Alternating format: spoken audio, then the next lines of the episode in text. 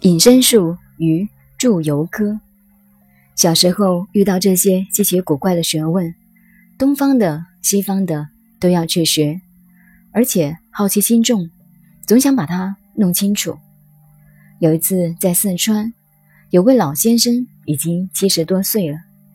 那时候我们看他已经很老了，他修道的功夫很高，头光光的，戴个小帽，摸到他的顶门是软软的。跟刚生下来的婴儿一样会跳动，据说阳神可以出窍了，会不会出不知道，但可以证明他打坐修道很用功了。还有一位老先生，乳房一挤，跟女人一样会有奶水，可见他的身体已经修到返老还童了。根据原理，功夫做到这里，即使你把他头杀了，他流的不是血，是白浆。可知他们的功夫都很高。当时我是个军官，我要拜他为师。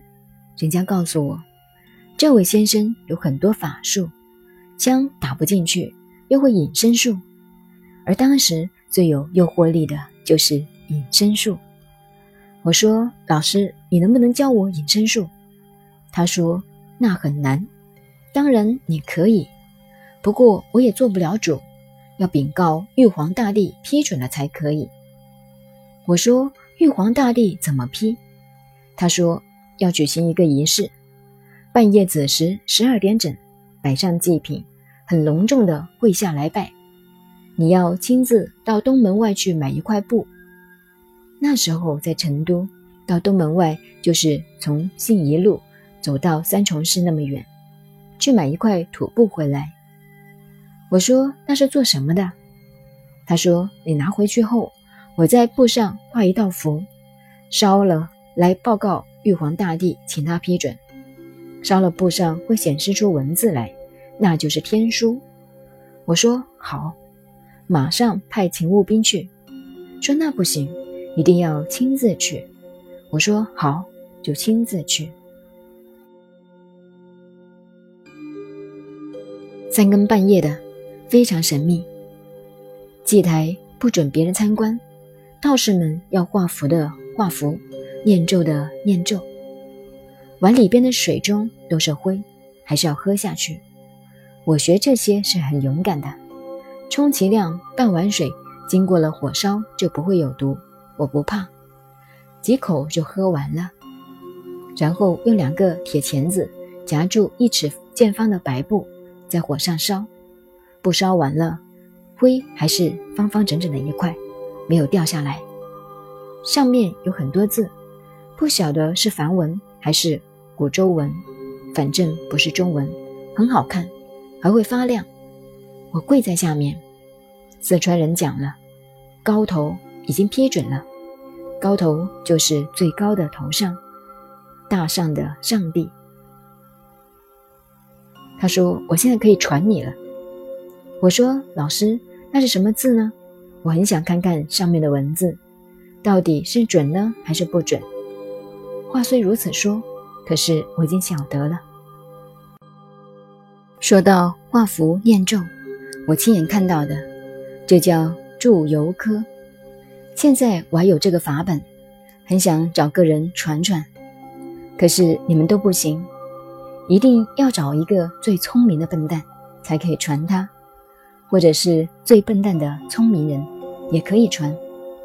像这里讲的祝由科，一个人如果刀伤手断，拿一碗净水，也不用医药，哗啦啦的念念有词，哼，呸一声，病就好了。但是画符念咒，我来用就不灵了，因为我不信什么东方来个红孩儿，头戴红缨帽。身穿大红袍，去你鬼的！可是真的要学这个本事，一定要先信仰，要绝对的迷信，才会产生精神的力量。譬如我们有骨刺，啃到喉咙里，画一道符，水一喝，骨刺就下去了，这是小事，下下很多。可是到我手里，便一定不灵，因为我不信。像这一类千奇百怪的事很多很多。话说回来，当时我行礼如仪，起来以后，我说：“老师，什么时候传我功夫？”他说：“还要过三天。”我说：“开始练后要几时才能练得好？”老师说：“这次是交枪打不进的。”他说：“要三百天，二百九十天都不行。”当时我还带着部队，每天忙得不得了，随时都有事。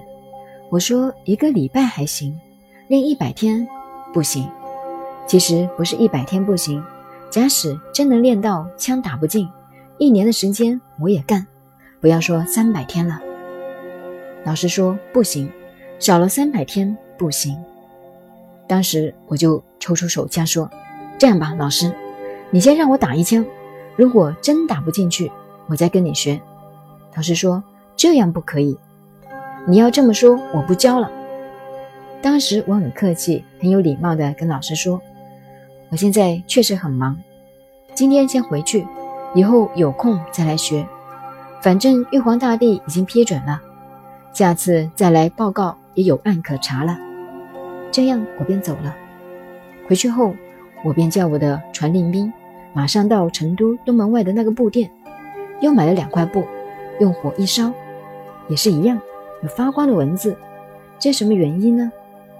因为棉布用米浆浆过，烧了以后，棉花变成灰，米浆却发生了物理的作用。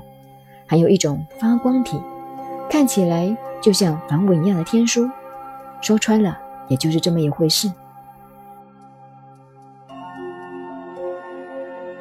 当时一看到这个东西，我就懂了，这是我们学科学、学物理的人的一种常识，一看就明白了，哪里是什么玉皇大帝不玉皇大帝？